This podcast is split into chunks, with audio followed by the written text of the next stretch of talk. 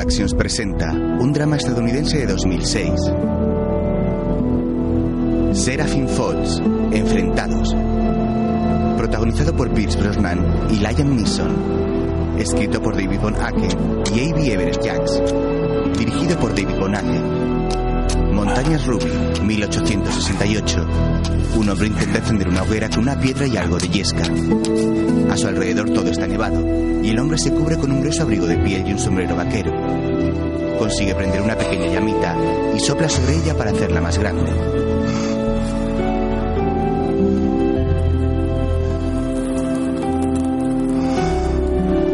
Luego se sienta frente al fuego para calentarse y asar algo de carne que ha cazado.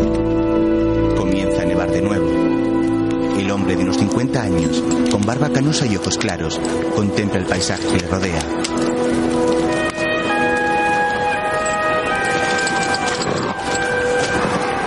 Después comprueba que la carne se está cocinando bien probando un pequeño bocado.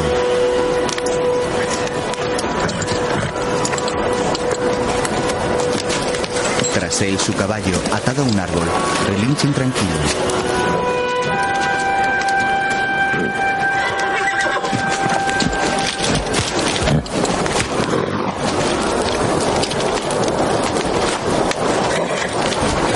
Hombre se levanta y agarra unas alforjas que ha dejado colgando de una rama. De una de ellas asoma un gran cuchillo de caza.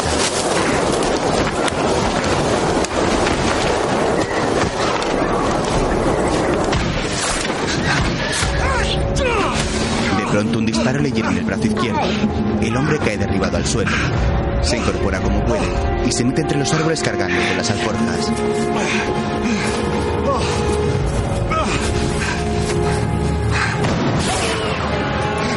Intenta escapar bajando a toda velocidad por la ladera. Se resbala y cae deslizándose.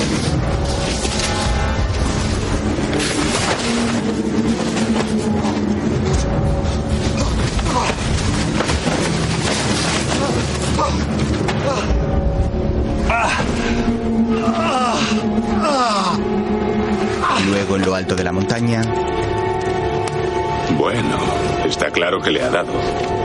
No sé si en las tripas, pero le ha dado bien. No ha podido ni coger el rifle. Y su caballo se ha escapado. Sí, ha aclarado un poco. Pongámonos en marcha. Deje que sangre. Pero si sigue bajando, podría cogernos ventaja. un grupo de hombres revisa el pequeño campamento del que ha huido. No irá a ninguna parte. Que pierda sangre. Tanto, este sigue corriendo la ladera abajo. Vuelve a tropezarse y le cae rodando por la nieve.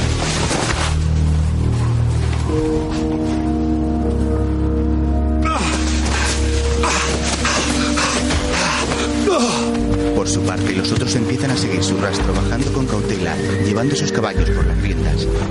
El jefe es un hombre de pelo rubio oscuro, también de unos 50 años.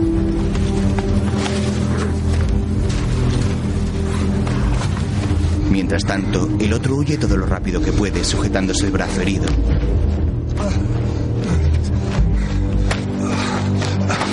Tras el jefe avanza un hombre moreno sin barba con un bombín, al que sigue otro regordete con espesa barba negra. Tras ellos va un muchacho de pelo largo rubio y cerrando la comitiva, un hombre mayor con el ceño fruncido.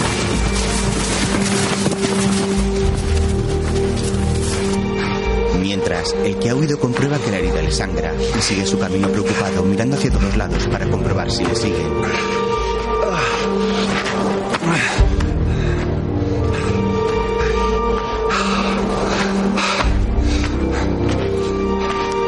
El grupo ha montado sus caballos y avanzan siguiendo su rastro. Los cascos de los animales levantan la nieve a cada paso.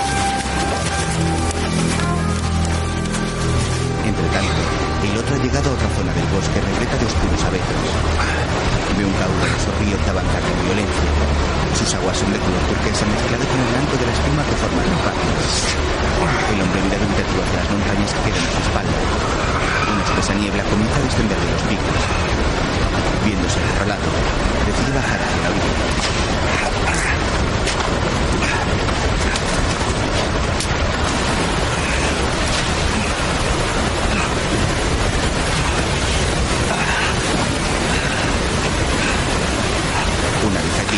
Una vez aquí, se agarra un tronco sostenido sobre el y comienza a deslizarse por él para llegar al otro lado. La herida del brazo le molesta y la maniobra.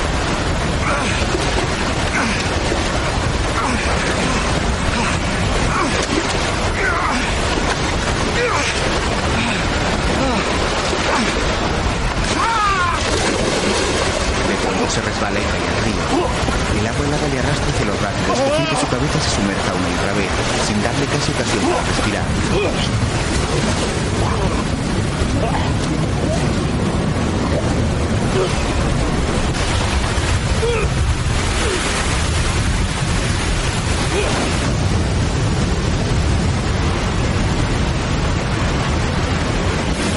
El hombre bracea como puede sin poder sobreponerse a la fuerza de la corriente.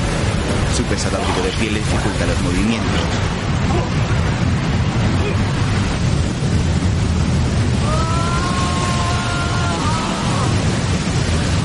Llega hasta una cascada de unos 10 metros de alto y cae por ella pataleando y gritando.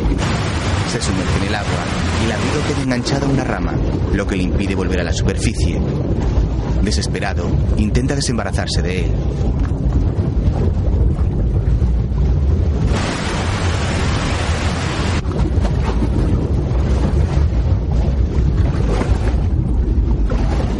Tras unos angustiosos segundos lo consigue y a la superficie. Todavía lleva con él las alforjas con el cuchillo. Toma una gran bocanada de aire e intenta nadar hacia la orilla. Se agarra a una roca y consigue ponerse a salvo, aunque queda completamente agotado.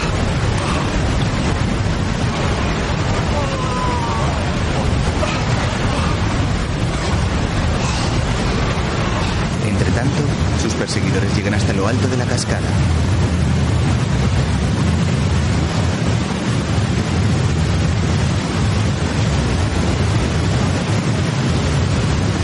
El hombre sale corriendo a través del bosque, empapado y temblando de frío.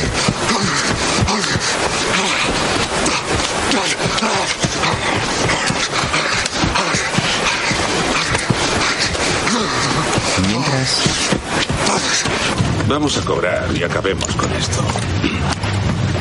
Ha caído al río. Sí. No hay huellas en la otra orilla. Habrá caído por la catarata. No veo el cuerpo. Bueno, si se ha caído al agua, no hay cuerpo y no creo que vaya a aparecer. Siempre hay cuerpo. ¿Qué espera? ¿Que hagamos un conjuro? Espero que lo encuentren. Para eso les pago. Los hombres se miran entre sí con expresiones de fastidio. Entre tanto, el fugitivo al que persiguen ha llegado a un pequeño claro en el bosque. Su barba está completamente cubierta de escarcha. Arrastra unas ramas hasta allí y aparta la nieve de un tronco sin enterrado en el suelo con su cuchillo. Luego abre las alforjas y saca unas balas de su interior. Las parte y vacía la pólvora que contienen sobre el tronco.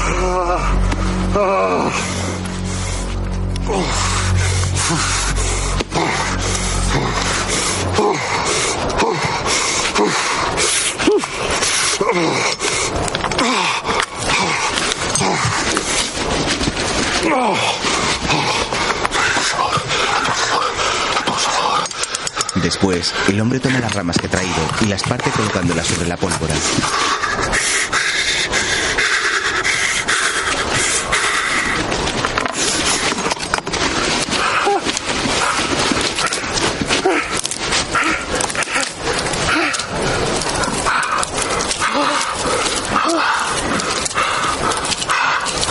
A continuación, a pesar de que sus manos tiemblan por el frío, intenta golpear con el cuchillo la espoleta de una de las balas para provocar una chispa.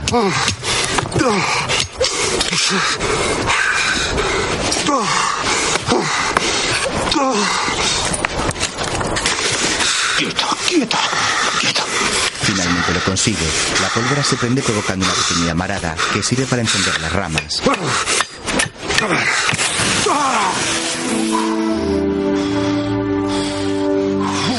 ¡Vamos! ¡Vamos! Mientras los cazarrecompensas bajan por la orilla y desnudan la catarata, buscan alguna pista sobre el obstruido.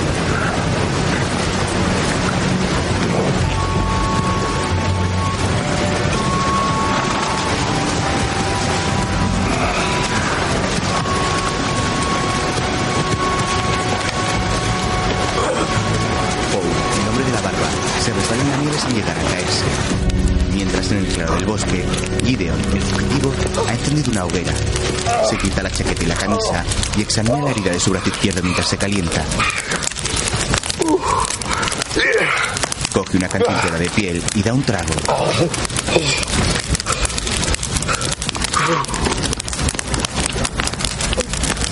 Luego vierte algo de whisky sobre la profunda herida.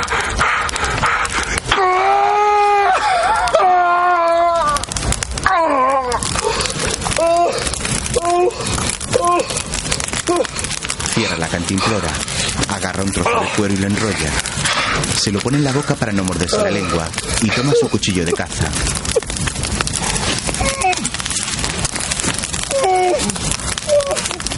Limpia la hoja contra su pantalón y respira hondo reuniendo el valor necesario. Entonces hunde la punta en la herida y comienza a hurgar hasta conseguir sacar la bala del interior de su carne.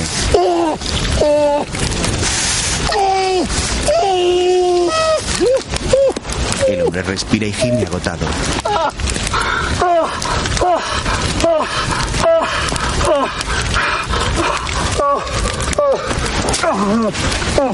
Dios.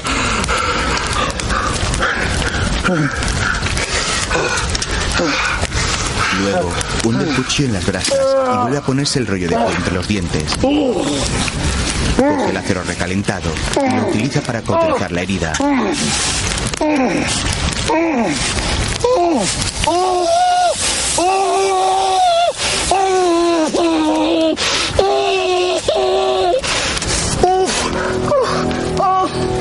Gideon se deja caer sobre la nieve, exhausto y dolorido. Dios. Oh, Dios.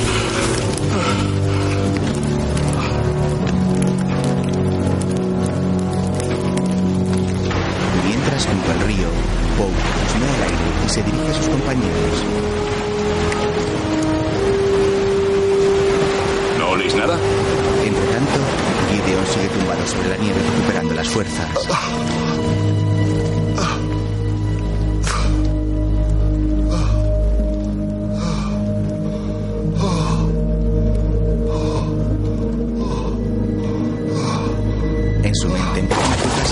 Varios hombres a caballo Los hombres van vestidos con los uniformes azules del ejército de la Unión durante la guerra de secesión estadounidense. También aparece una casa siendo devorada por el fuego. En el presente, Gideon se desmaya y la hoguera comienza a apagarse.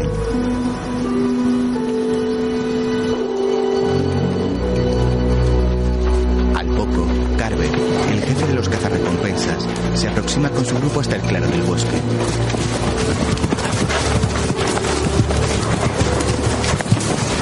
Gideon despierta al escucharles.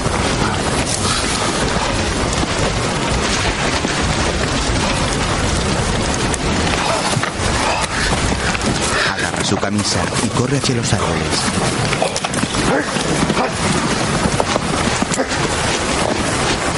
Por su parte, Carver y los otros siguen avanzando por el paisaje nevado.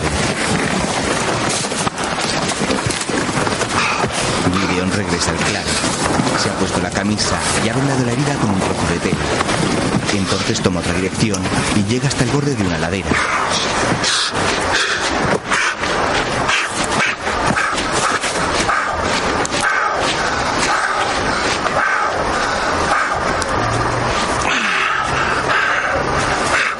Regresa pisando sus propias huellas. Entre tanto, Parsons, el más viejo de los cazarrecompensas, mira a Carver de reojo mientras este sigue el rastro de Gideon. El fugitivo ha recuperado sus alforjas y su cuchillo y corre ahora en otra dirección.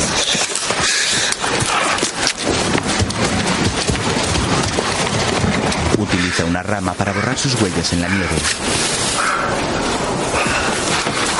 Temblando de frío, llega junto a un gran abeto.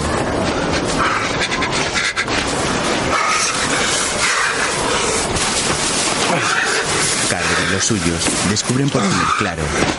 Hayes, el hombre del bombín, se acerca a la hoguera apagada y la chaqueta que Gideon ha dejado abandonada.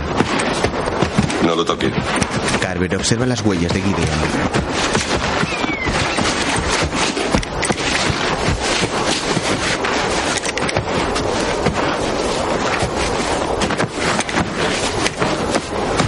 Justo sobre sus pasos. Hayes, usted y el chico sigan esos pasos. Pope, siga esas huellas. Señor Parsons, usted espere aquí. Yo seguiré estas. No está lejos. Así que cuidado. Tenemos su rifle. Parece que ya no sangra. Carver aparta la nieve con el pie revelando una mancha de sangre. Sí, sangra. Todos obedecen a Carver y siguen los distintos rastros. Parsons se queda en el claro. Mientras, el chico baja por una ladera.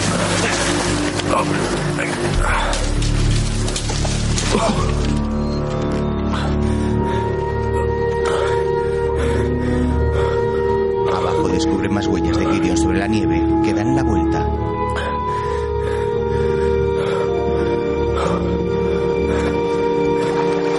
Por su parte, Carver llega hasta un riachuelo. Mira a su alrededor buscando el rastro sin encontrar nada.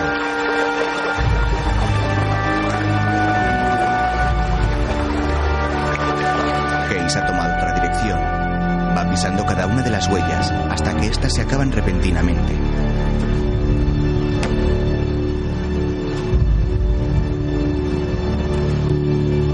Entre tanto, Pope avanza entre los árboles siguiendo el rastro que le corresponde. El hombre respira con la boca abierta y mira con cautela a su alrededor.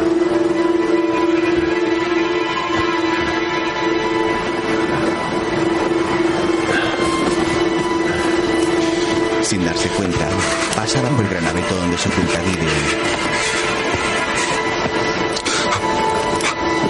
Este se sube a las ramas del árbol y saca su cuchillo.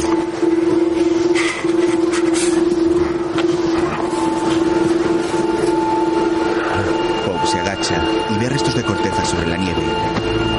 Entonces mira hacia arriba y avanza lentamente para encontrar un hueco entre las ramas. Gideon le observa con el cuchillo entre los dedos.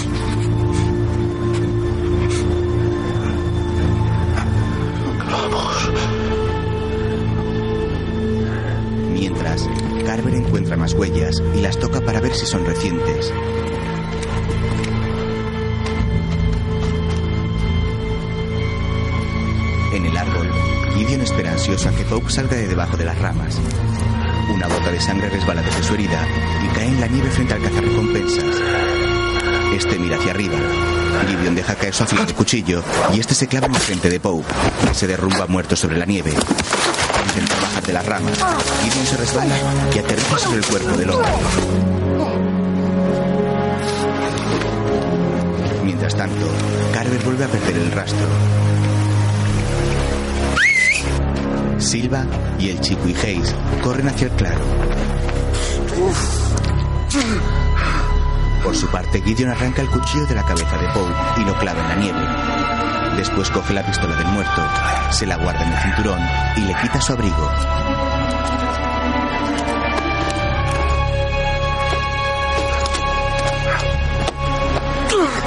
Mientras, Carver y los otros se reúnen en el claro.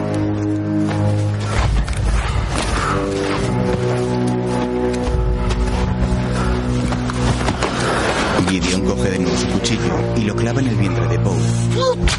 Lo abre en canal y mete las manos dentro para calentárselas.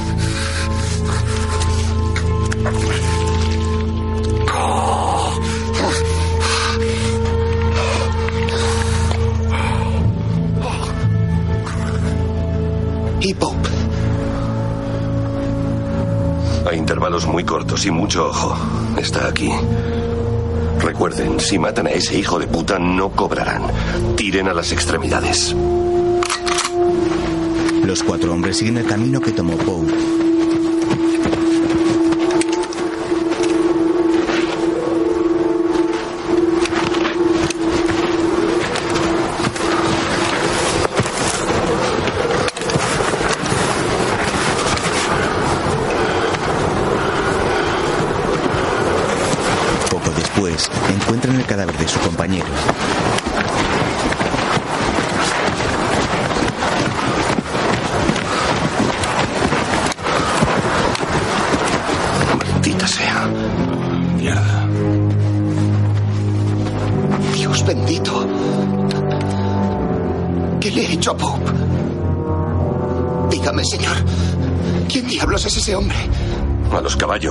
Es nuestro. Tiene que ser medio indio o medio lobo. Comerse a un hombre así. No se lo ha comido. Vamos. ¡Eh! Regresan corriendo al claro. Poco después, avanzan los caballos por el bosque.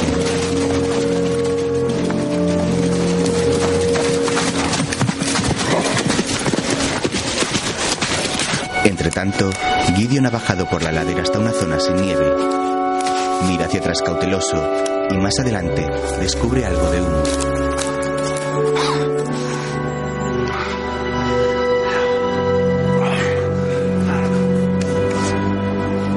Se dirige hacia allí.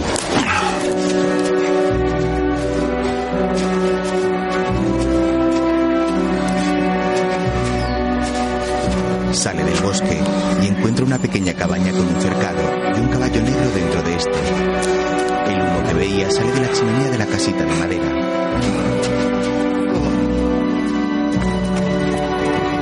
Gideon se acerca, llega al cercado y entra dentro. Aún débil por la herida y la persecución, avanza apoyándose en los maderos hasta una silla de montar. La toma y se dispone a colocársela al animal.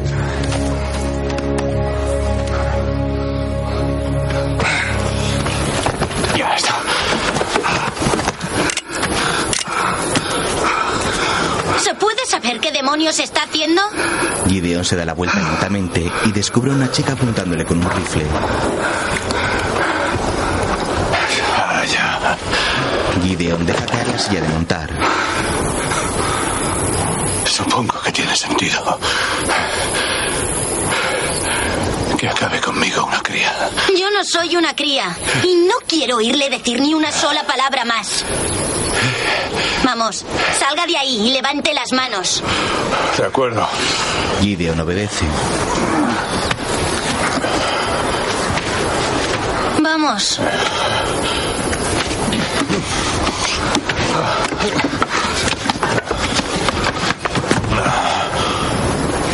Le han disparado. Mientras intentaba robarle el caballo a alguien, supongo. Diría que necesita cambiar de profesión. El hombre cae de rodillas agotado. La chica deja el rifle junto a la cerca y le ayuda a levantarse.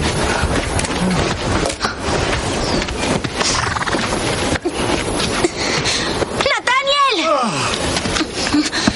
¡Nathaniel! ¡Vamos! Un niño sale de la cabaña. Apóyese en mí.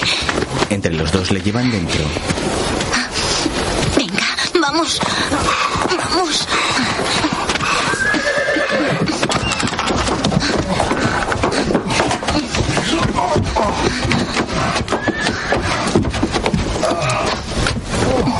Le dejan junto a la chimenea y la acomodan con mantas. Gracias. Gracias. Ah, gracias. Gracias. ¿Quién es? Un cuatrero. Pero está herido. Os pagaré el caballo. Más le vale descansar. Mi padre no tardará en volver. Él decidirá qué hacer con usted.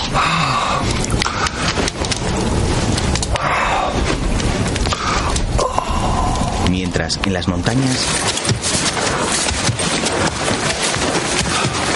No hay más huellas, Catherine.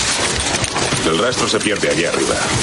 en la cabaña, la joven cura la herida de Gideon y se la venda, mientras Nathaniel observa al hombre con curiosidad.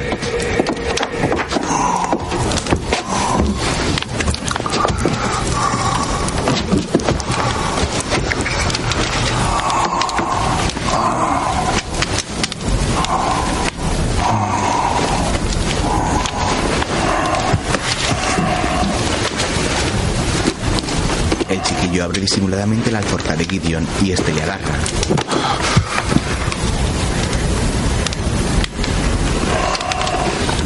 A tu hermana. No le gustan los ladrones. Ya habrá tiempo para eso cuando seas mayor.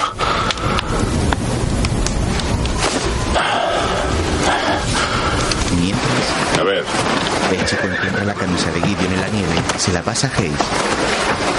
sí, sigue sangrando. Eh, hay. Hay algo más ahí abajo. Vaya a ver. Bien. Hayes acompaña al chico. ¿Qué has visto? Mientras, el padre llega a la cabaña. Chardon. Aparta a la chica de Gideon. Intentaba llevarse a Red. Está herido. De bala. ¿Quién es usted, amigo? Pongo trampas. Al norte de aquí. Pues debe ser bastante al norte de aquí. Manda a los chicos que se aparten. Bastante. Y supongo que el tiro no se lo ha pegado a usted. No. ¿Alguien que buscaba sus pieles? ¿m? ¿Que le disputa su zona de caza? Ah, No, no, no lo sé. ¿Y ha bajado usted de ese paso sin caballo? Por aquí, un hombre sin caballo puede decirse que es hombre muerto. Supongo que sí. Por eso no me gustan aquellos que intentan robarme el mío. Yo le he dicho a su hija que les pagaría el caballo. Solo hay unos. unos seis días a pie hasta el pueblo. Si no recuerdo mal. Le pagaré el doble de lo que pago por él. Si lo puede pagar, ¿por qué no va usted andando hasta el pueblo? m?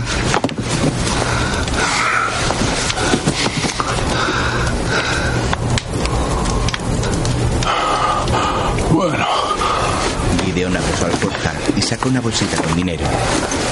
Les tiende varias monedas al hombre.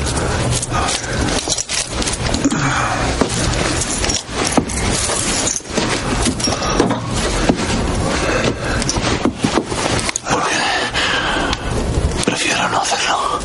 Mientras, en la montaña, Hayes y el chico regresan.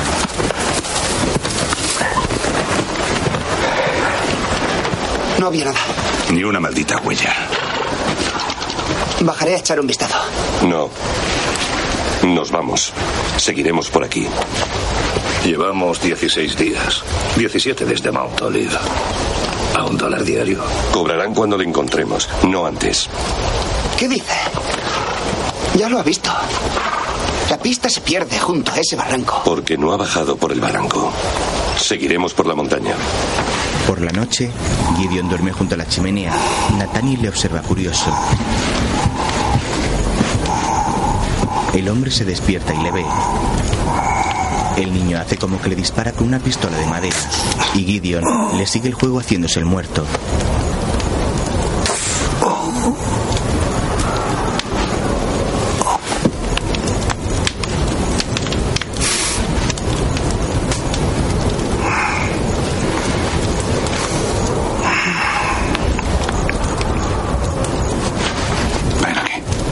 El niño se acerca.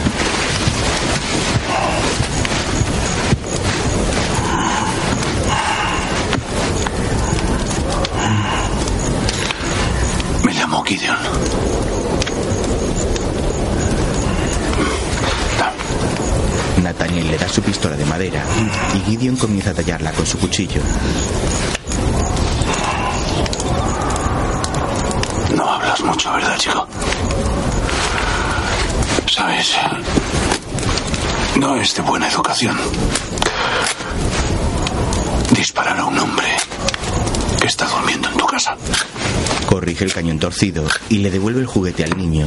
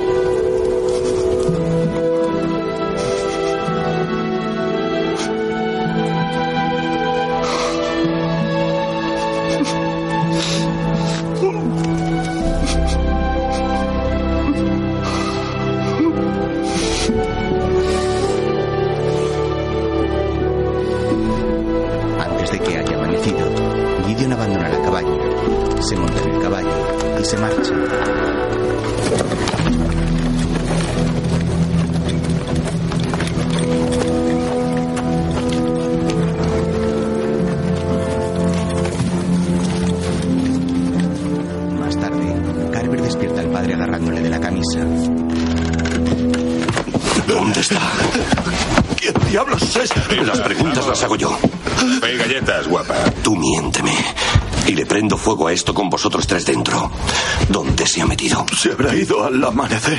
Nosotros hemos llegado al amanecer. Imbécil. ¿Podía tenerse en pie cuando llegó? No, ¿Le has dado provisiones o un rifle? no. Tenía un revólver. Se llevó el de Pope después de matarlo. ¿Le has dado un caballo? No. Yo no doy caballos a esos tipos.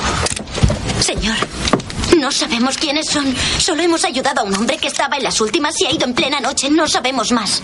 El chico encuentra un trozo de tela con las monedas y se las muestra a Carver. Mentiroso hijo de puta. Golpea al padre con la culata. ¿Qué le has vendido? ¿Qué le has dado a cambio de su dinero? Le lanza algo la agarra.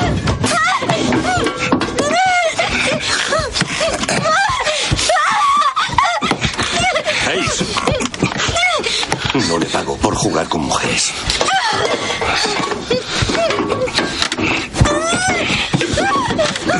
Hayes suelta a la chica y Carver se acerca a ella.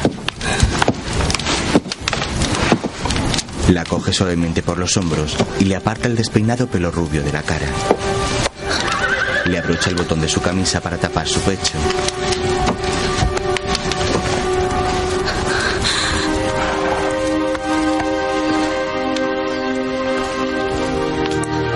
Del hombre que ha estado aquí.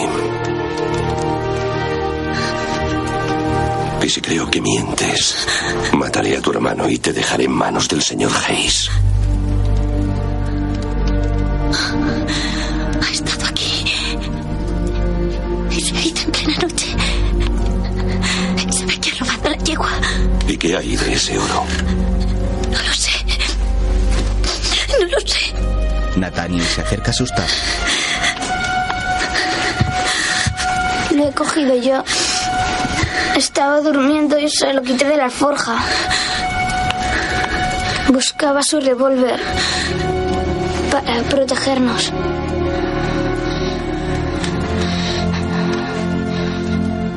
Carver suelta a Charlotte. Hijo, nadie puede proteger a nadie en este mundo. Cuanto antes lo entiendas, mejor monedas y se marcha con sus hombres.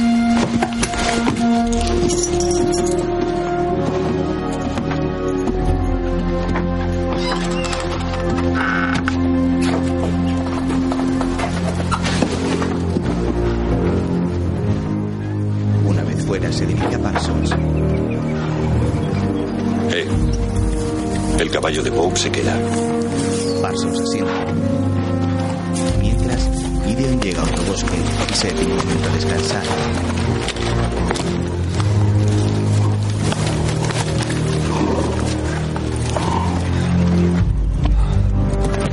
Los cazadores se marchan Charlotte sale de la cabaña envuelta en una manta. Durante unos segundos observa cómo se alejan. En el bosque, Gideon de las provisiones que ha guardado en sus alforjas.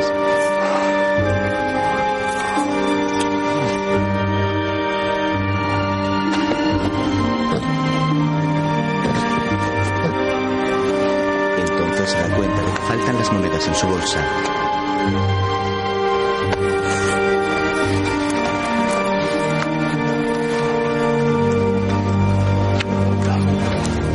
Maldito hijo de puta.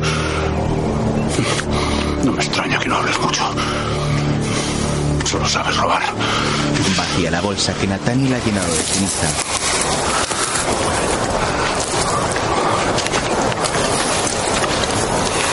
Luego contempla el paisaje.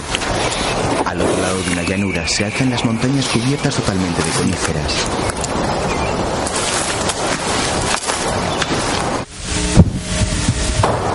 El fugitivo, con su brazo izquierdo en cabestrillo, ve a Carver y sus hombres cruzando al galope la gran esplanada.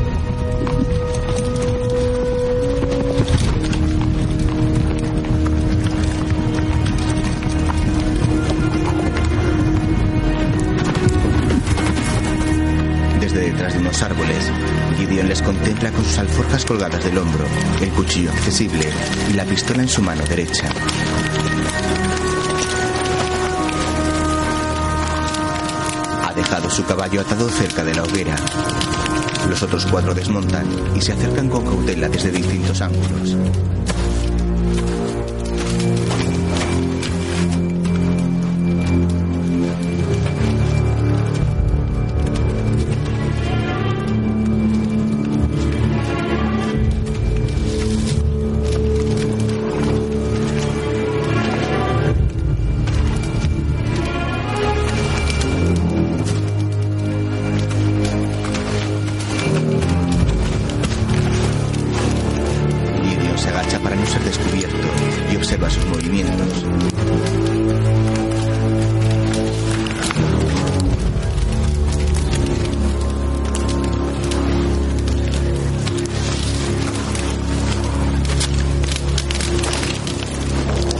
Horas pasan y pronto se hace de noche. Parsons hace guardia caminando cerca del fuego, mientras Hayes se lía un cigarrillo y el chico escribe una carta. Gideon busca a Carver con la mirada.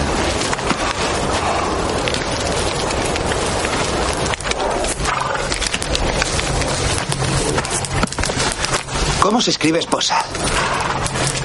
Chico, se escribe Z O R R A. Y da igual cómo se escriba.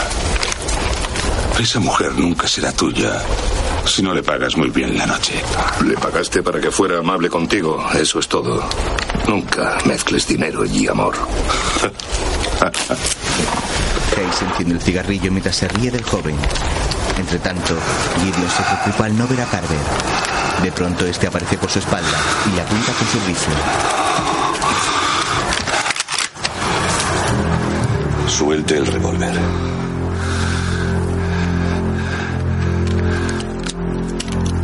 Gideon obedece.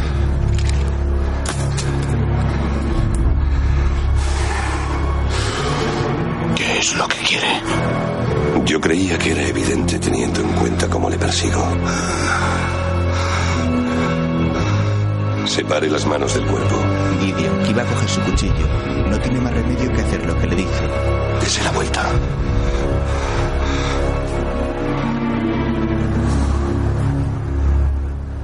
¿Por qué hacen esto? Serafin Falls. Gideon vuelve a recordar las imágenes de los soldados a caballo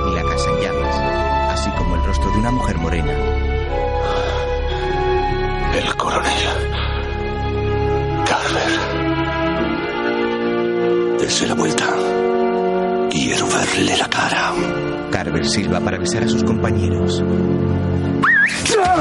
Gideon escapa. Carver le dispara, pero no logra darle con la oscuridad de los árboles. ¡Vamos, chicos! ¡La de arriba! Pasos y los otros llegan.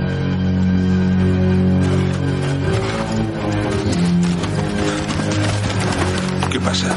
Doblen la guardia el resto de la noche. Carver regresa al campamento y sus hombres le siguen.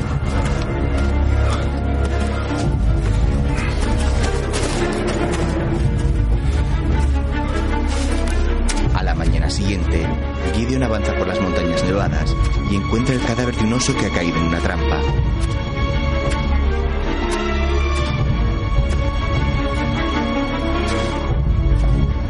Su pata fue apresada por un cepo y el animal murió congelado.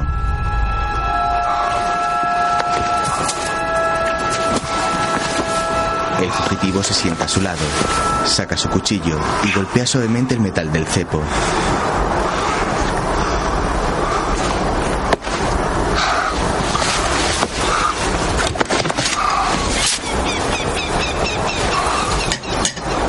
Luego corta la cuerda que lo sujeta. Más tarde, Carver y sus hombres avanzan a caballo siguiendo su rastro. Parsons desmonta y observa las huellas. No tardaremos en alcanzarle. Ha estado aquí hoy. Vigilen los flancos. Podría haberse desviado para esconderse. Mientras, Gideon carga con el cepo. Ve un alto árbol que oscila con el viento y suelta el aparato de metal. Después, corta una ramita con su cuchillo y comienza a pelarla.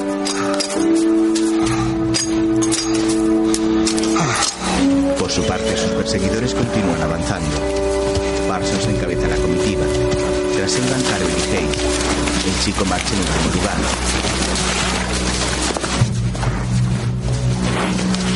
De pronto el caballo de Hayes pisa una trampa y de un árbol cae el cepo abierto de par en par. Este derriba al chico de su montura y se queda clavado en su pecho.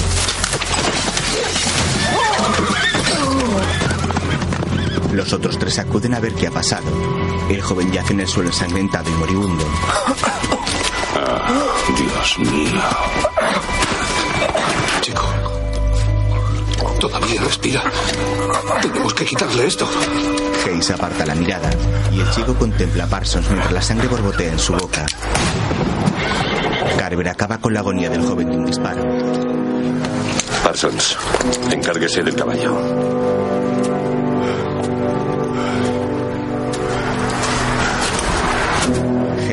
Carver y Parsons mira a su alrededor asustado.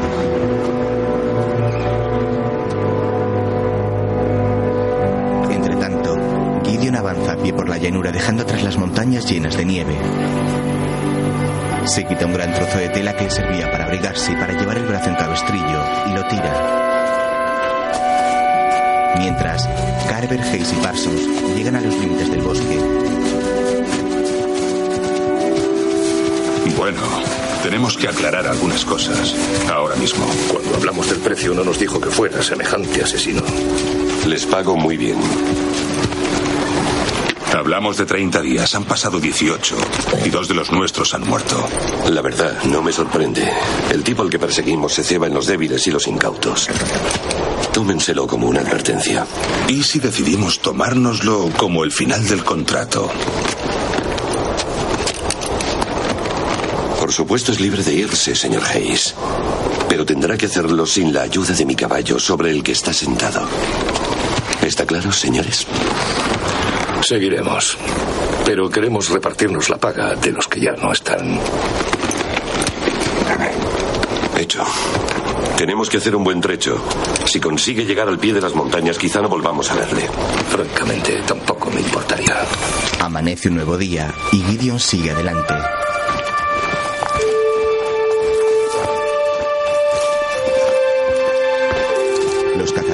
Cazarrecompensas descubren la tela que tiró el fugitivo en mitad de la llanura.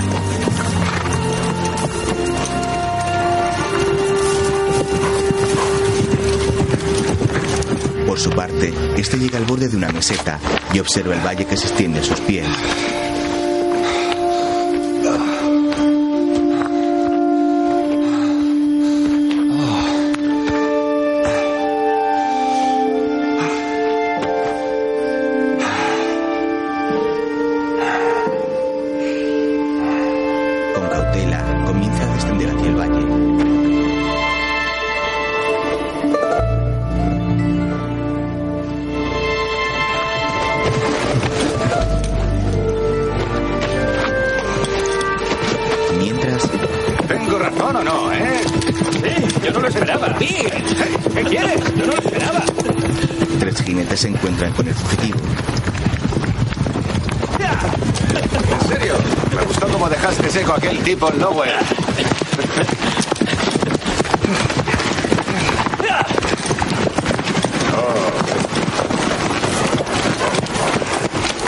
Buenos días, amigo. No sabía que hubiera vagabundos por aquí. Estoy solo de paso. ¿Un trago de whisky? Tenemos un poco. Cállate horas. Lo que necesito no es precisamente whisky. Aunque me vendría bien algo de comer. Ve que de sus sillas de montar cuelgan sacas de dinero del banco de Carson City. Pero parece que ahora tenéis otras cosas en que pensar. Sería mejor que no lo hubieras visto. Bueno, si no vais a parar a comer, seguiré mi camino. No va a poder ser. Somos fugitivos de la justicia. Y si nos cogen, nos colgarán, ¿sabes? Si no te callas, te colgaré yo mismo. Eso no es mi problema. Yo solo quiero que me dejen en paz. Como vosotros. ¿Mm? Así que seguiré mi camino. Comienza a andar. Tu cara me resulta familiar, amigo. ¿Te conozco? Hmm. Lo dudo. Sigue alejándose.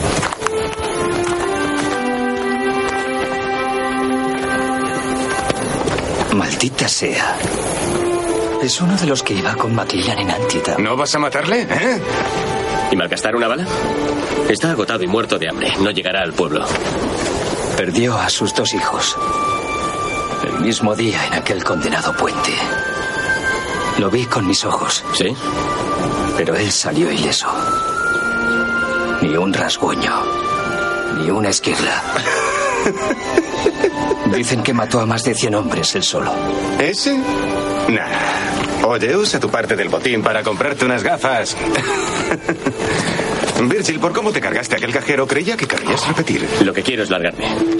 Vámonos. Tienes razón. Vámonos. Ni se te ocurra ir tras ese hombre. Si no le matéis vosotros, os juro que lo haré yo. No permitiré que un vagabundo, quien demonios sea, llegue al pueblo y diga hacia dónde hemos ido. Vámonos. Venga. Yo me encargaré de él. ¡Ya! ¡Ya! ¡Vamos! ¡Horas! ¡Horas, vamos! Horas va en busca de Gideon y le encuentra unos metros más adelante. Será mejor que te detengas.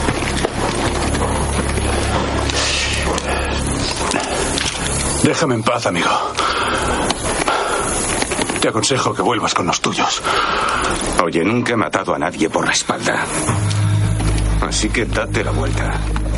Y acabemos con esto de una vez. Muchacho, guarda tu revólver y sigue tu camino. Date la vuelta.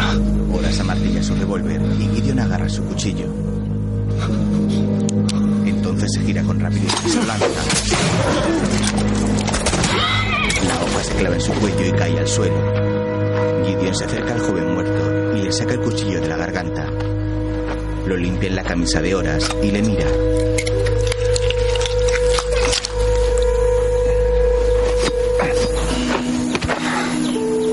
Serás estúpido. Te he dicho que me dejaras en paz. Coge su pistola y se la guarda. Entre tanto, Parsons examina el rastro y llama a sus compañeros.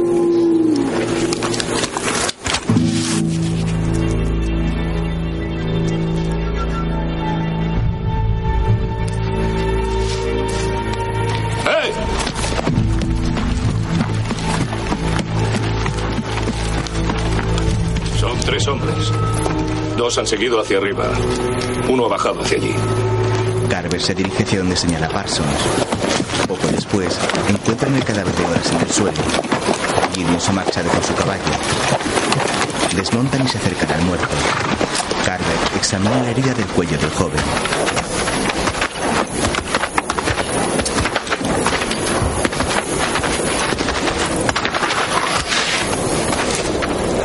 ¿Le resulta familiar, señores? ¿Cree que ha sido él? Desde luego. ¿Quién si no va dejando un rastro de cadáveres por estas montañas? Si ha conseguido otro caballo, no le alcanzaremos antes del anochecer. Entonces lo mejor sería bajar al valle. No piensa dirigirse a Carson City. Larguémonos de estas malditas montañas. Parsons encuentra un cartel de Se Busca. Seguid adelante sin mí. ¿Qué? A este le buscan desde hace seis meses. En Carson City dan 250 por él. Es mucho más de lo que él nos ofrece. Y a este ya no hay que perseguirle. No puedes irte así. Claro que puedo. Y tú harías lo mismo si supieras lo que te conviene. Se llevarán la paga de toda la partida cuando acabemos. No menos de 120 y no tendrán que arrastrar un cadáver maloliente.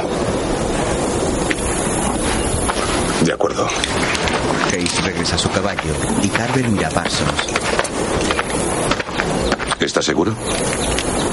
Sigan si quieren que les mate. Yo me largo. Carver y Hayes montan. Mientras, Parsons coge el cadáver de horas y va a cargarlo en su caballo. Bueno. Carver saca su rifle.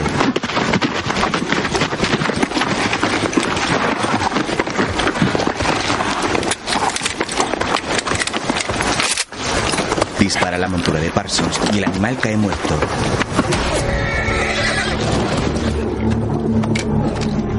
Que se gane de verdad esa recompensa. No podrá llegar al pueblo sin caballo. Ya se lo dije. Los caballos son míos. Emprenden el camino dejando atrás a Parsons. Este les contempla incrédulo y abandonado junto a los cuerpos de horas del caballo.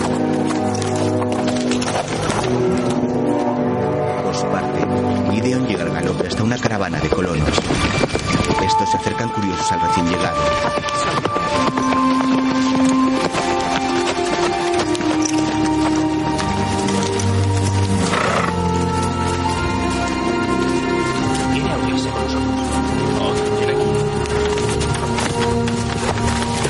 Dar agua a su yegua. Parece agotada. La piedad con los animales es una bendición a los ojos del Señor. Gideon avanza hacia un hombre mayor que se mantiene apartado. Él ve tus pecados. ¿Quién será? Gideon sigue adelante y se aleja de ellos al galope.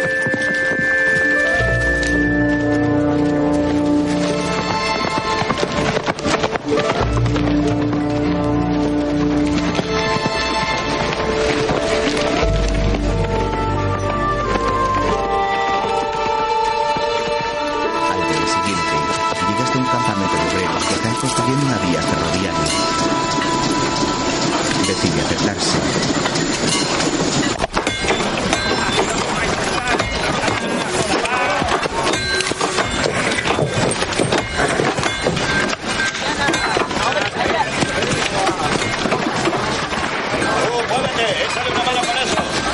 La gente le mira con curiosidad mientras cruza el campamento tirando de las riendas de su caballo. ¡Ey! Lleva tu cuadrilla más arriba. Vale, vale. Está bien. No te duermas. Allí, allí. Acuerdo.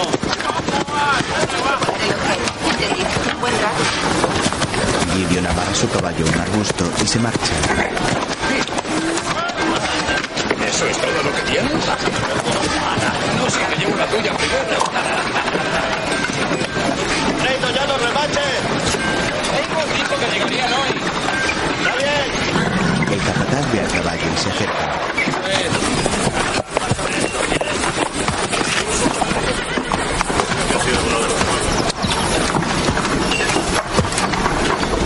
A ti no te conozco. Observa una marca en forma de M en sus cuartos traseros. Entre tanto, Gideon acude a un puesto de comida. Coge un trozo de carne y lo saborea con gusto.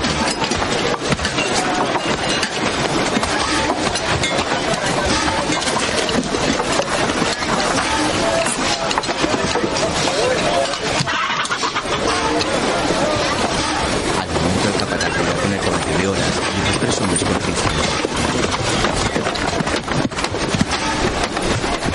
Vaya, vaya, vaya. ¿A quién tenemos aquí?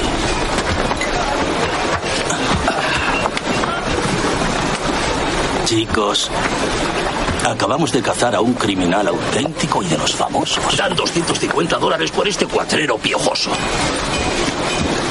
No deberías haber robado en el rancho Aix. Al viejo McCleany no le gusta en absoluto perder monturas como esa. Le golpea con un la cabeza. ¿Quieres más? Gusano.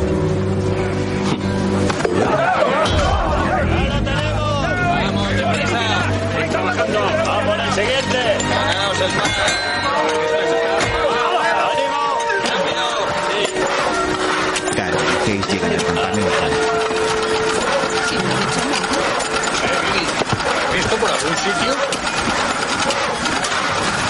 Desmontan y se acercan al capataz. ¿Es usted el capataz? ¿Quién lo pregunta? Puede que haya pasado un hombre por aquí. Alto. No habla mucho. Ah, ¿no? Le estoy buscando. Aquí no hay nada para ustedes. ¿Por qué le buscan? Eso es cosa mía. ¿Ese caballo es suyo? No se trata de caballos. Porque por esta zona rondan ladrones de caballos. Y a mucha gente le gustaría cogerlos. Bueno, eso no nos importa. Sí, eso parece. Permítanos coger un poco de agua y les dejaremos en paz. Ya.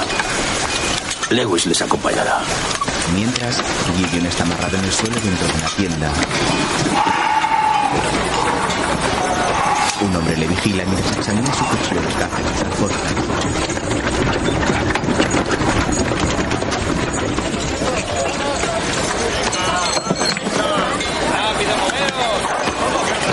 Encuentra su cantimplora con whisky y da un trago. No vayas a emborracharte, irlandés. Cállate. Voy a mear. Ahora nos vemos. ¿Vas a sujetármela? Lewis se marcha con Hayes. Entre tanto, Irlandeses. Ah.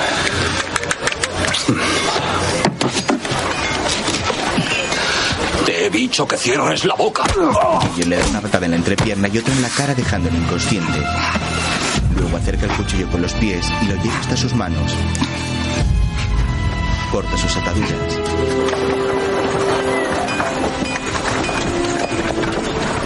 Mientras, Carver pasea por el campamento mirando de reojo en cada tienda por si ve a Gideon.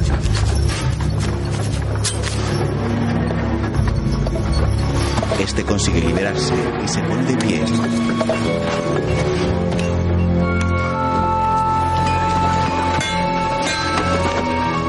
Agarra sus cosas y sale de la tienda tras robarle su sombrero al irlandés inconsciente.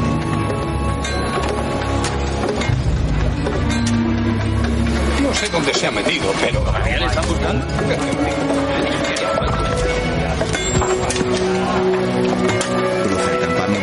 Se un vagón de tren.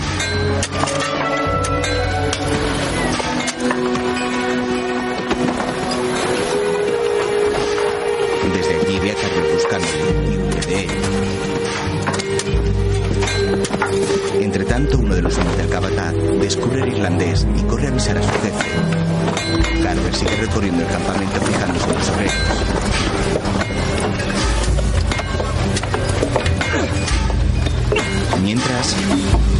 Ha desaparecido. Dios. Pero ¿cómo diablos? Carver mira a su alrededor y al capataz organizando a sus hombres.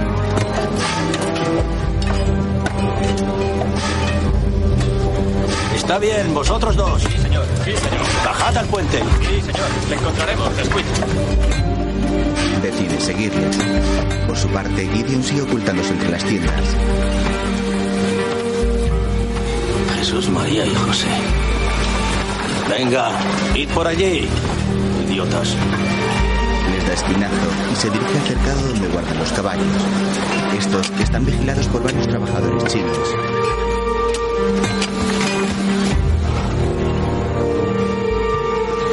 Abre el cercado. El jefe de estos le mira desafiante y Gideon le cruza la cara de un bofetón. Los trabajadores se apresuran a obedecerle. Mientras, Eh. Voy a buscar a los otros dos. Quiero que se larguen. Gideon sube a un caballo y se marcha del campamento.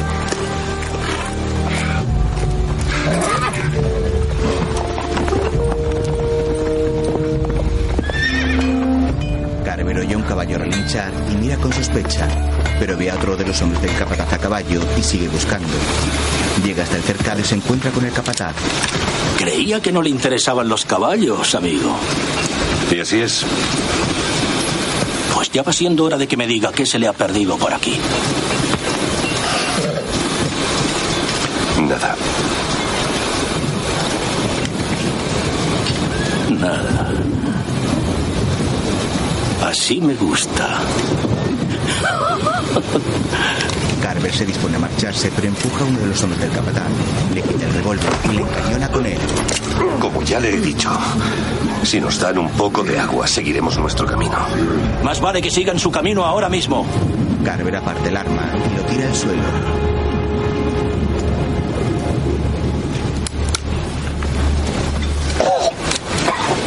Se marcha. ¡Levanta, imbécil! ¡Coge tu arma! ¡Estúpido! Entre tanto, Gideon se aleja al galope de allí.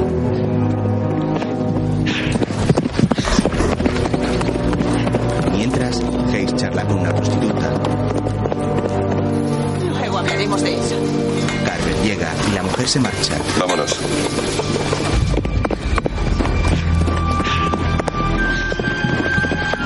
Las horas pasan y Gideon sigue galopando. Tras él, Carver y Hayes siguen su rastro por el árido valle.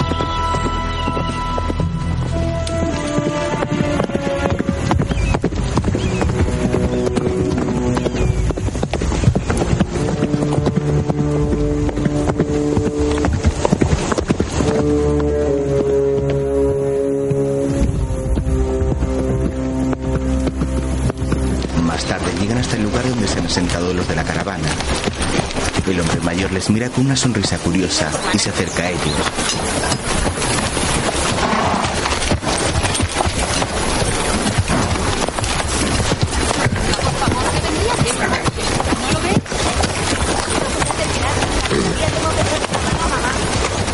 Peregrinos, llegáis justo a tiempo. Podemos ofreceros cobijo y fraternidad. Podemos pagarles si les sobra algo de comida. El señor es pródigo. Nuestro estofado lleva una semana en la olla y cada día está más sabroso. Venid. Carver le mira con sospecha, pero desmonta de su caballo.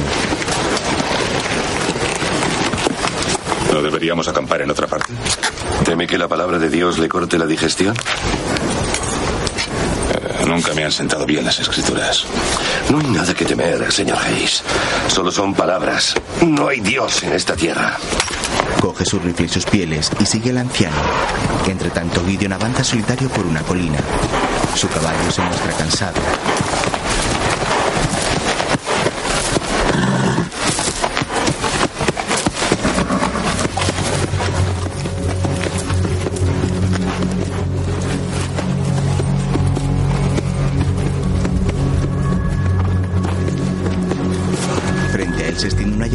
Más árida que el valle por el que avanzaba.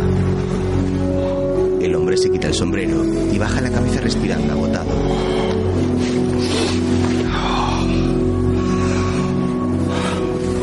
Entre tanto, en el campamento de la caravana, Carver examina el horizonte buscando alguna señal de su enemigo.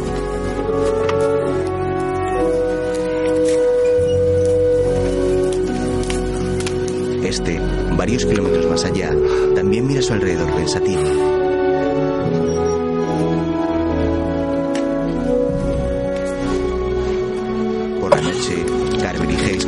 Cena con el anciano. ¿Cómo se hizo esa cicatriz en el cuello? ¿Indios? ¿Esos salvajes? No, peor. Mormones. Alabado sea el Señor y un buen rifle. Respondió a mis plegarias. Debería tener unas palabras con su Dios sobre eso. Yo pensaba que les cuidaría mejor, ya que son su pueblo elegido. Sí me cuidó, si no hoy estaría muerto. De modo que cree que Dios se puso de su lado. Siempre está del lado de los justos, hijo. Le ofrece una garrafa de whisky, pero Carver no la toma. El anciano la deja a su lado. Si no le importa, me beberé su parte. A ver si así me baja su estofado. Tocad algo para nuestros invitados. Nada de himnos. ¿Listos? Nada de himnos.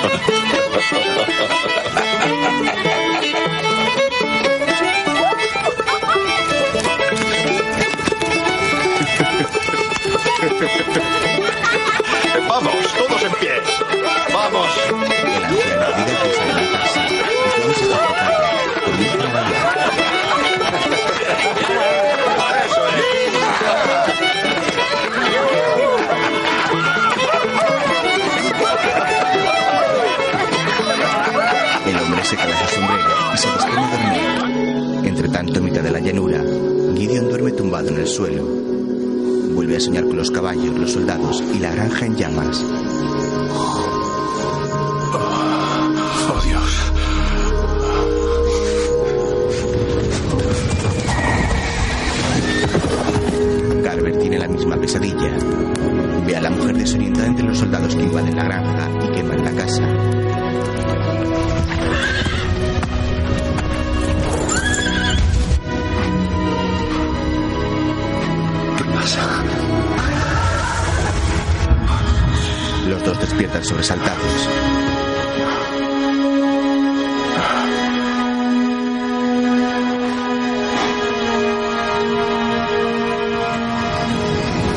Segundos, ambos vuelven a quedarse dormidos. A la mañana siguiente, Carver y Hayes cabalgan siguiendo el rastro de Gideon.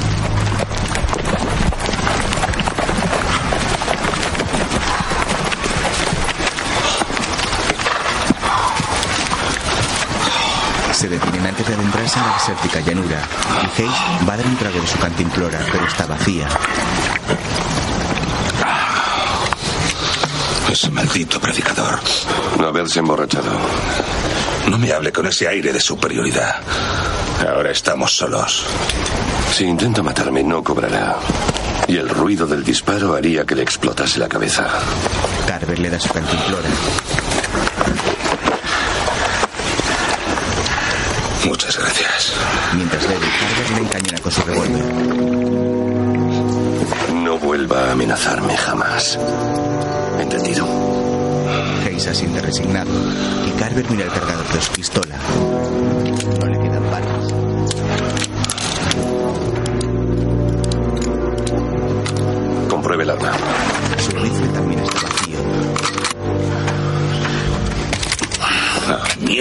Malditos misioneros.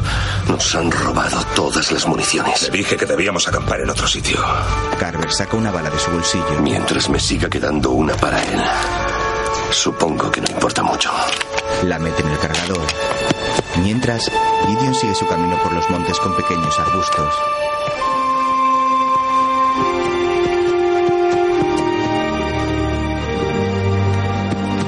Mira a su alrededor, asegurándose de que nadie le sigue.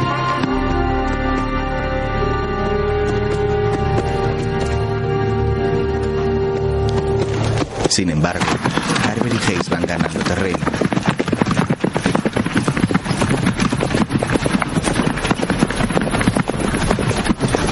Más adelante, se encuentran con los restos de una carreta abandonada.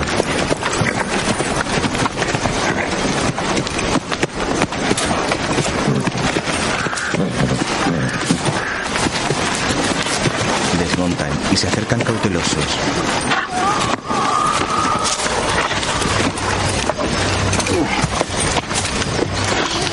Carver le entrega las riendas de su caballo a Hayes y examina el viejo carromato. Tirados en el suelo encuentra los pedazos de distintos instrumentos musicales, así como un libro.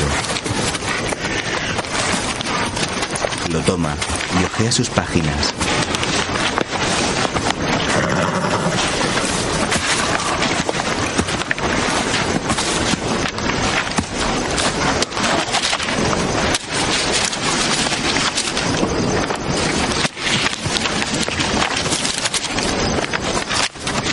¿Qué demonios estaban haciendo aquí? Tomaron cierta decisión. Cuando un hombre la toma, se arriesga a acabar así. Deja caer el libro y regresa a su caballo.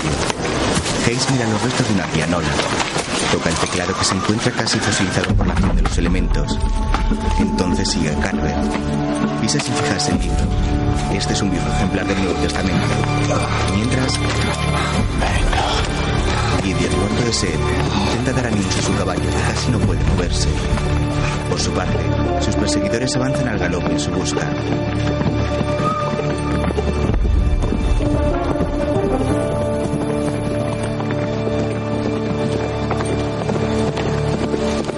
El caballo de Gideon se mueve con torpeza.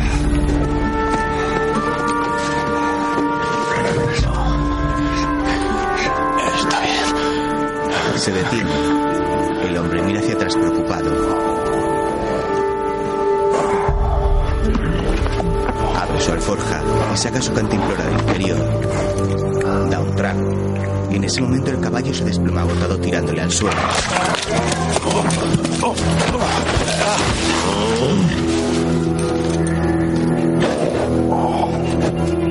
Gideon contempla al pobre animal con compasión. Se acerca a él y mira hacia el horizonte. Ve la pequeña nube de polvo que levantan las monturas de Carver y Hayes.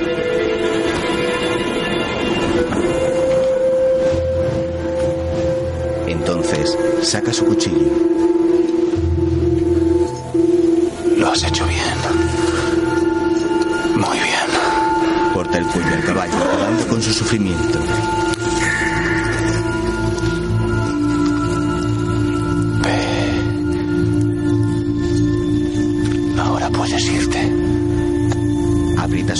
Corte para que salga la sangre y el caballo pierda el sentido.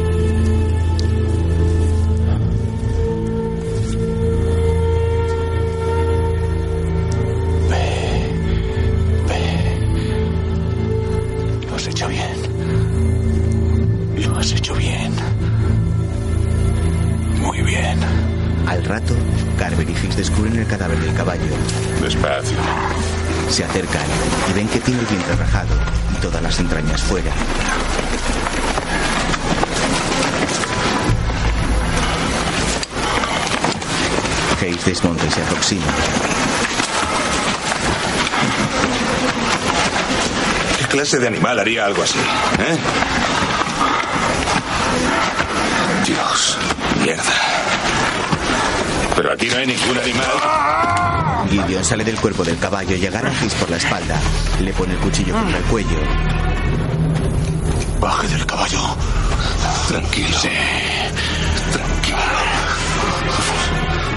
Baje del caballo. Carver obedece.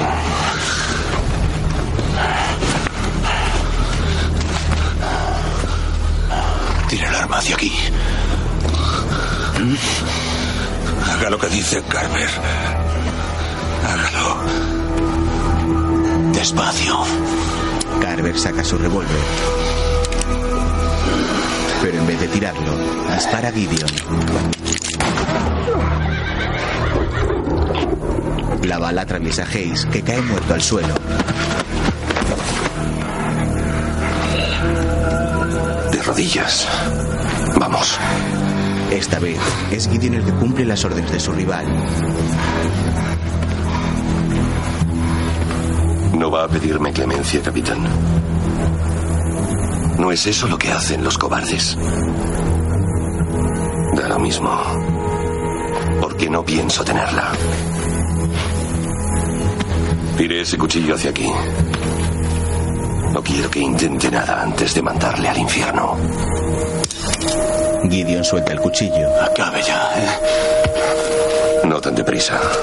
Carver aparta el arma de una patada. Llevo persiguiéndole. Oh, no sé cuánto tiempo. No hay por qué tener prisa ahora. La guerra terminó. Pasado tres años. Nunca terminará. Era la guerra. La guerra. En la guerra se enfrentan los hombres, hijo de puta.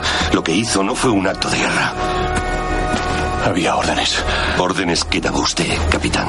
En flashback, Carver está con su hijo arreglando la rueda de un carro. Así ya está. Muy bien, Dani. Ahora tú. Venga, dale. Dale fuerte. Cuidado con los dedos. Colócate bien. Así, con una pierna delante. Ahora dale. Ya lo vas cogiendo. Ya lo tienes. Ya lo tienes. Carver contempla las hojas doradas de los árboles. ¿No te van a morder? Mientras, un grupo de soldados de la Unión, capitaneados por Gideon, llega a la calle.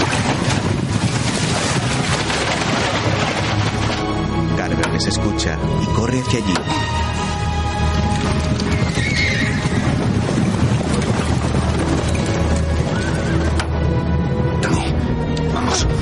La esposa de Carver sale de la casa. Es la mujer morena que Apolo rememoraba.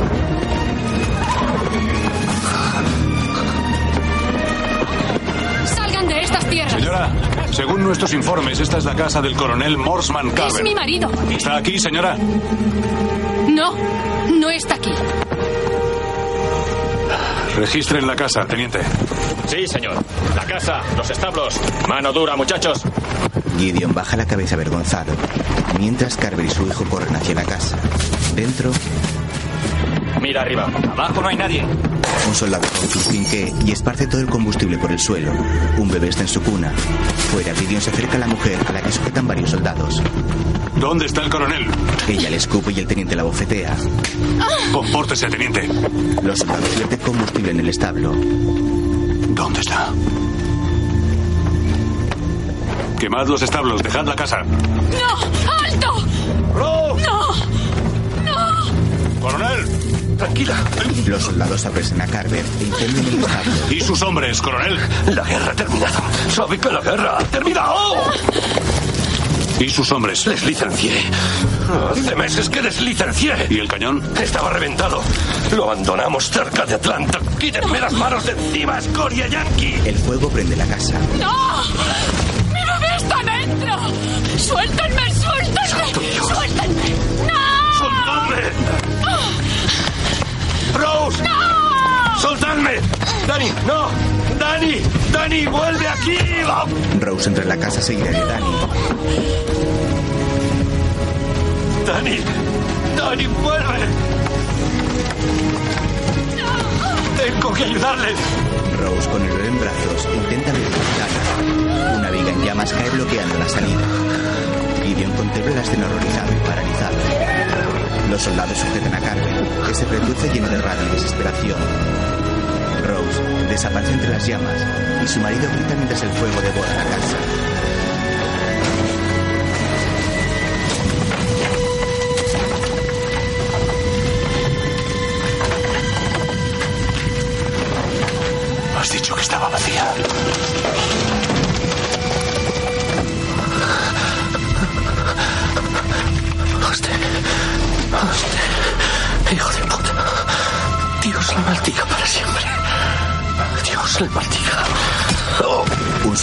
Inconsciente a Carver con un golpe de su plata en la cara. Se lo lleva a rastras. Has dicho que la casa estaba vacía. Son rebeldes. Capitán.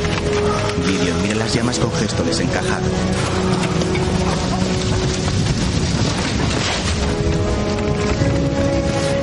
Luego se aleja a pie de la granja. Se despoja de su sable y de la casaca azul de su uniforme, dejándolos caer al suelo. En el presente, Usted quemó la casa. Ellos dentro. Ahora le toca a usted. Todos los que tomen la espada. Por la espada perecerán. Carver, lleno de rabia, le golpea con el revólver. Se acerca y Gideon aprovecha para derribarle de una patada. Le agarra y le propone un puñetazo. Los dos comienzan a pelear.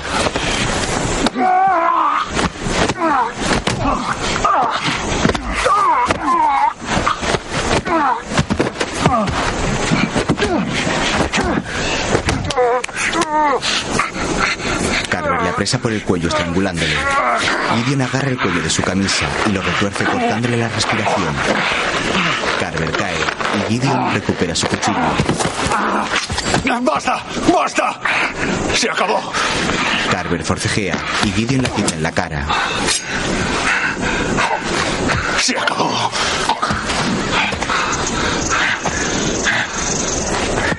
Hay 40 millas a Red Rock City. Si cruza esas montañas, podrá llegar. Pero si sigue persiguiéndome,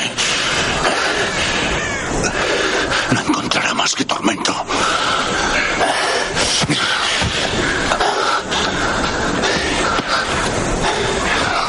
Le suelta y se guarda el cuchillo en el cinturón. Agarra la pistola de Carver y va por los caballos.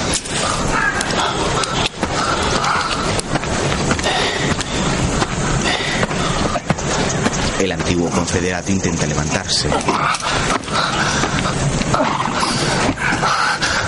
Gideon se acerca con los dos animales y le lanza una cantimplora casi vacía a su enemigo.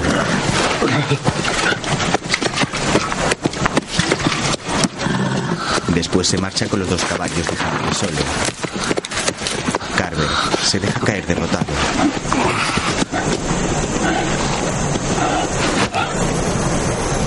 Más tarde, Gideon cruza la llanura al trote.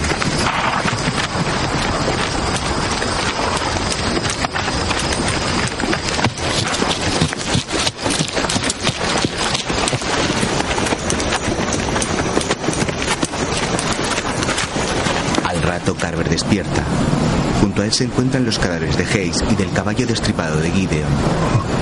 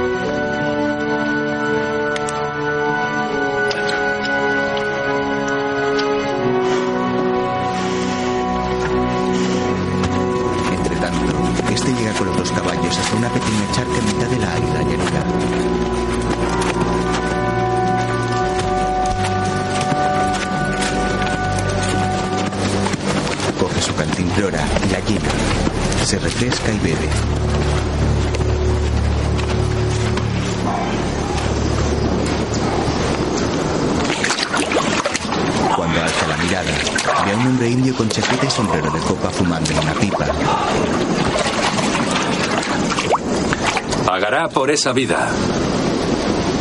O pagará con la suya. Solo quiero beber un poco.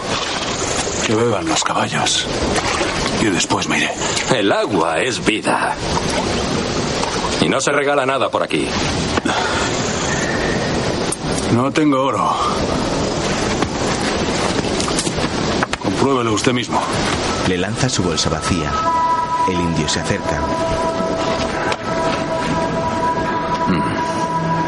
¿Cómo valorar la vida de un hombre? ¿Qué le parece? Una por otra. El indio mira los caballos. El negro es bueno. Déjelo y podrá irse.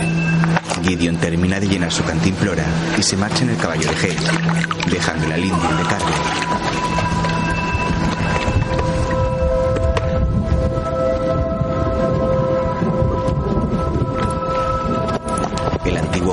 Aleja.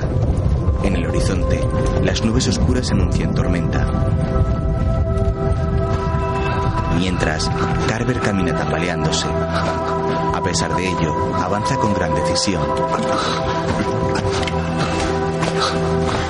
Se despoja de su chaqueta y sigue adelante.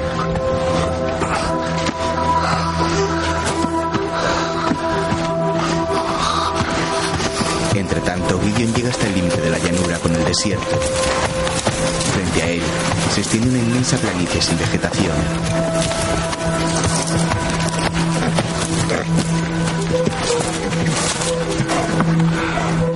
El hombre detiene su caballo unos instantes y contempla el vasto erial. Alabado sea el Señor, mi fuerza. Él adiestra mis dedos para luchar y mis manos para la guerra.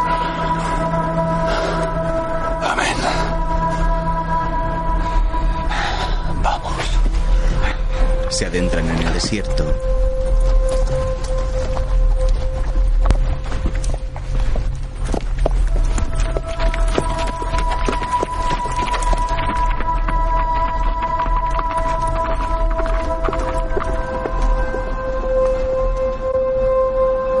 Mientras, Carver llega a la charca y sumerge la cabeza ansioso. El indio se acerca y le contempla mientras fuma y sostiene un revólver en su mano.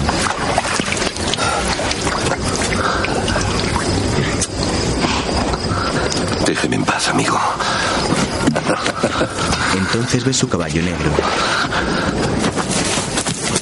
¿Es su caballo? No. Es suyo.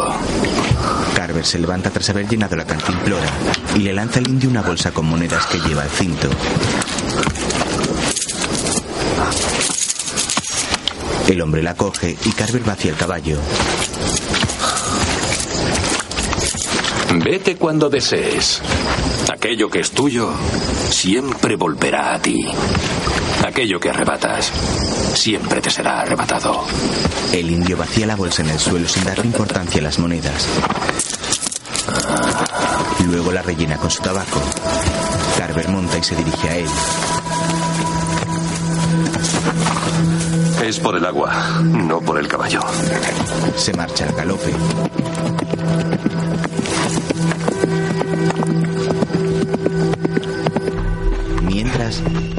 Gideon baja bajo el ardiente sol del desierto.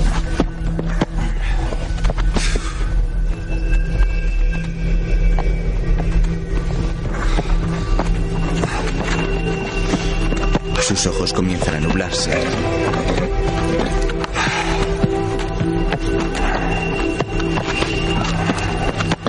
Toma su cantimplora y da un trago. Un par de gotas caen sobre el reseco terreno que las absorbe inmediatamente.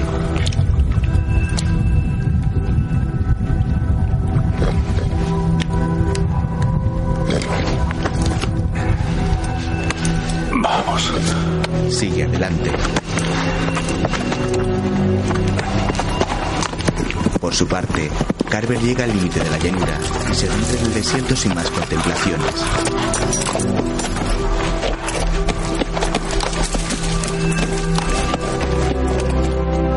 El esbelto caballo negro trota con elegancia.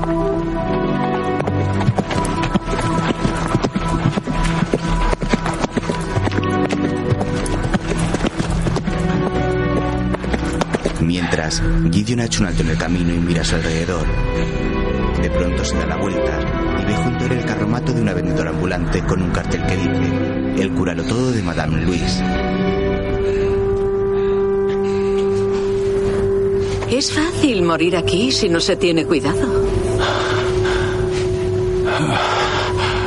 No la he visto llegar. Será porque siempre mira hacia atrás. La mujer le ofrece una botellita. Vez le interese una dosis del elixir Cúralo Todo de Madame Louise. Gideon se acerca.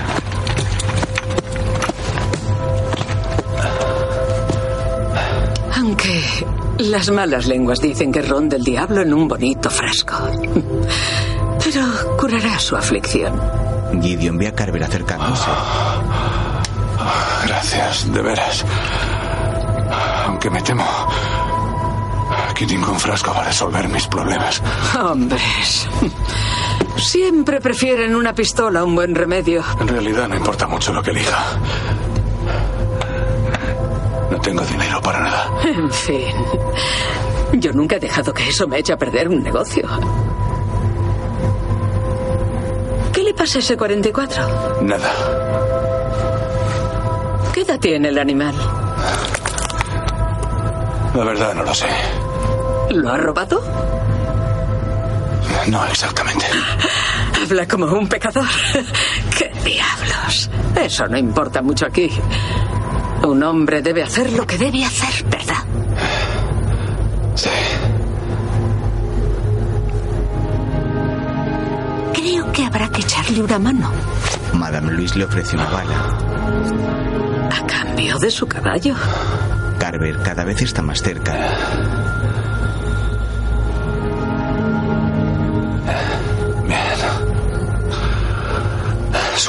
De todos modos no saldré de esta. ¿Quién sabe? De regalo le daré un frasco de elixir. Gideon toma la bala y comienza a alejarse.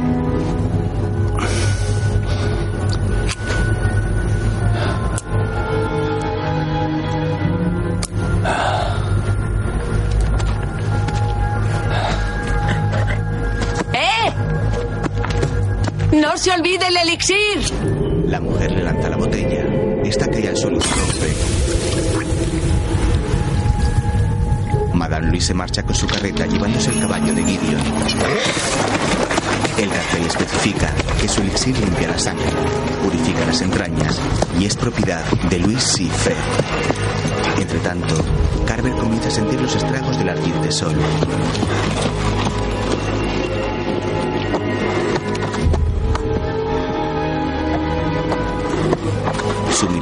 Se nubla mientras intenta seguir las huellas de Gideon.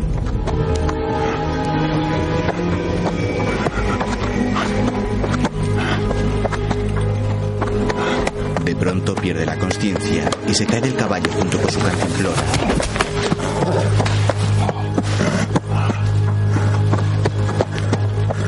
El animal sigue avanzando sin esperar a su dueño.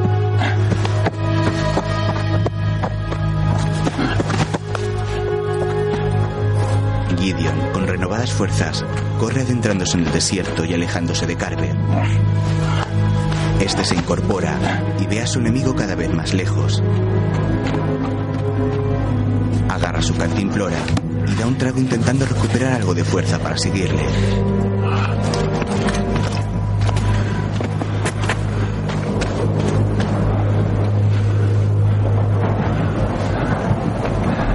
Tapa el sol con la mano para poder ver a Gideon. Madame Louise aparece tras él. Si mira el sol así demasiado rato, acabará ciego. O peor, loco.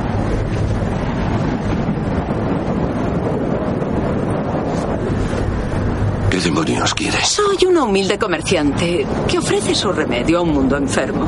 Yo no busco ningún remedio. Vaya, eso mismo ha dicho su amigo. ¿Eso ha dicho que era? ¿Para usted qué es? Alguien con quien utilizaría con gusto ese revólver.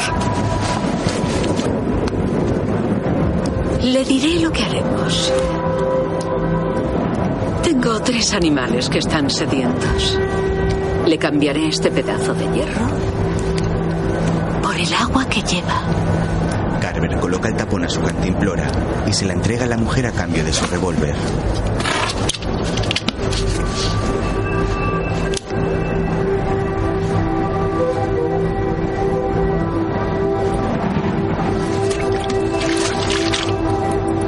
Comprueba que queda agua dentro. ¿Qué me dice? ¿Trato hecho? Sí. Carver mira el cargador. Solo hay una bala. ¿Acaso necesita más? Supongo que no. Madame se sube a su carromante y se marcha. Mientras, Carver avanza en dirección a Gideon.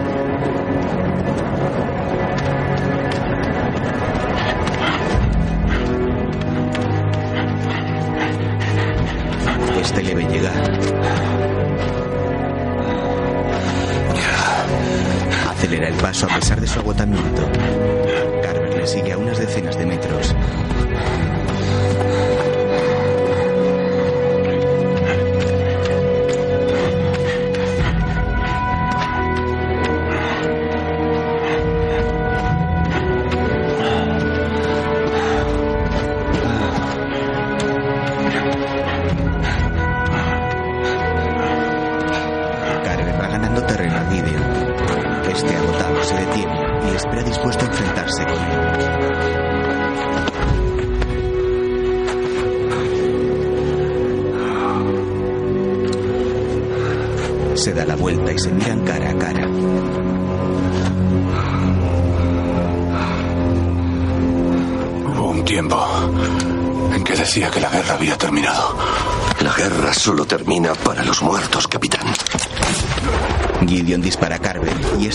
Suelo.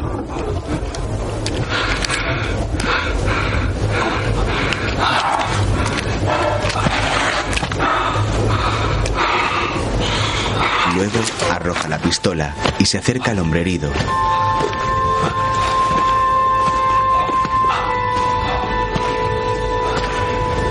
Coge su revólver y le apunta la cabeza. Carver le mira desde el suelo.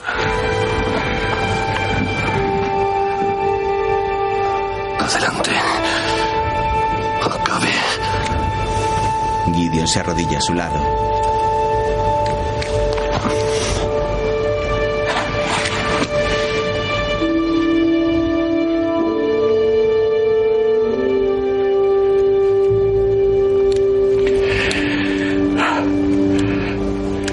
Le entrega el arma colocándosela en la mano y apuntándola hacia sí mismo.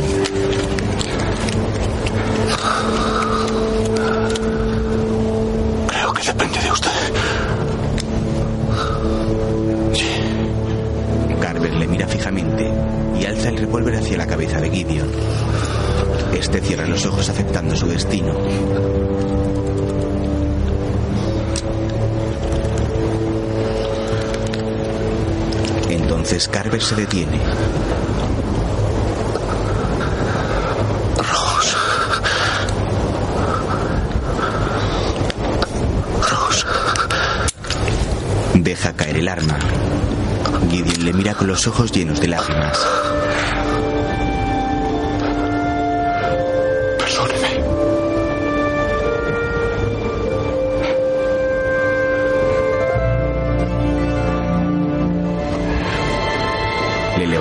Para examinar la herida que le ha hecho en el costado. Luego coge su cantimplora, levanta la cabeza de Carver y le da de beber.